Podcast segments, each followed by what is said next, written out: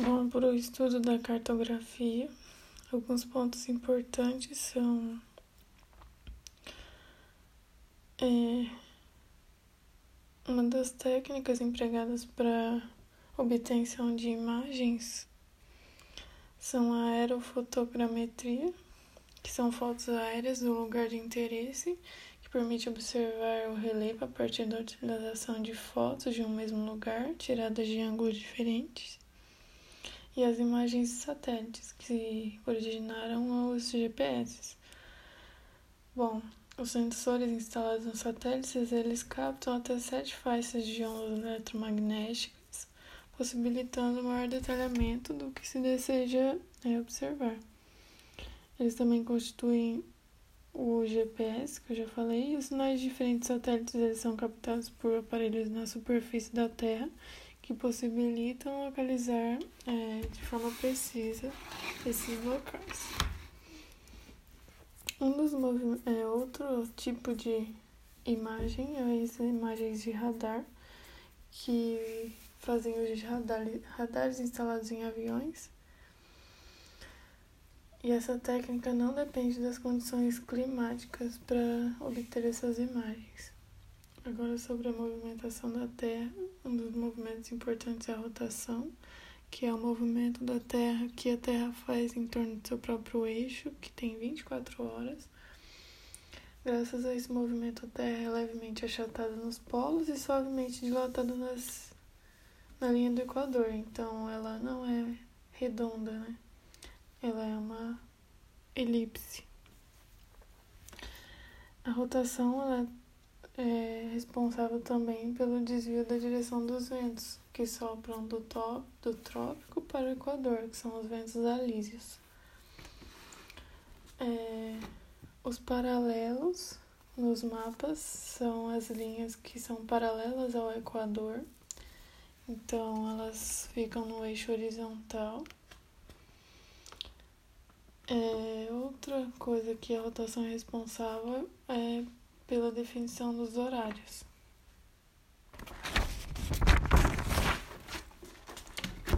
A longitude. Bom, o meridiano de Greenwich, ela é, ele é vertical.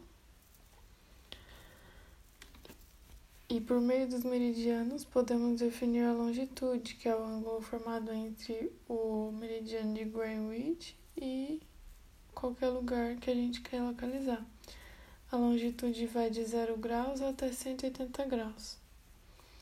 A latitude ela é paralela, ela é junto com os paralelos, então ela é horizontal e ela varia de 0 graus a 90 graus. É, o movimento de rotação ela é também responsável pelo Fuso horário. Os fuso horários são assim: quando você caminha para leste no mapa, adiciona-se uma hora. Quando você caminha para oeste, retira-se uma hora. O movimento de translação, ele é o que executa em torno do Sol. Ele dura 365 dias e 6 horas. Essas seis horas elas são acumuladas a cada quatro anos, originando o ano bissexto, e a translação é responsável pelas estações do ano. É, o percurso que o planeta faz no movimento de translação é, origina os pontos específicos da órbita, que são o periélio, que é o ponto que a Terra está mais próxima do Sol, e o afélio, que ela está mais distante do Sol. O que promove as diferentes estações do ano não é o movimento de translação, e sim a inclinação do eixo da Terra. Porque a Terra é levemente inclinada, 23 graus e 27 minutos. O resultado dessa inclinação são os solstícios e os, os dois solstícios e os dois equinócios. Os equinócios são os momentos que os raios solares estão é, perper, perpendicular ao equador.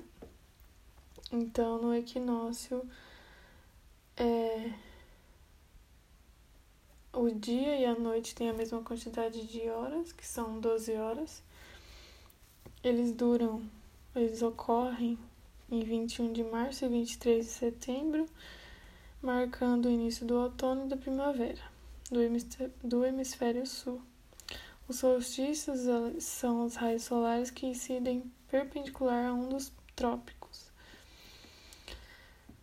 É, nos solstícios, os dias são pode ser maiores ou menores. Então, nos solstícios de verão, é, os dias são maiores no sul e menores no norte, e a noite é o inverso.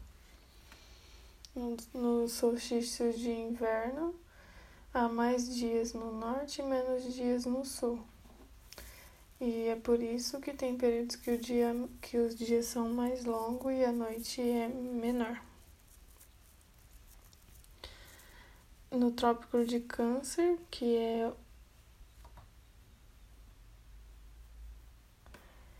No Trópico de Câncer, isso ocorre próximo ao dia 21 de junho, e no Trópico de Capricórnio, é próximo ao dia 21 de dezembro, marcando o início do inverno e do verão no hemisfério sul.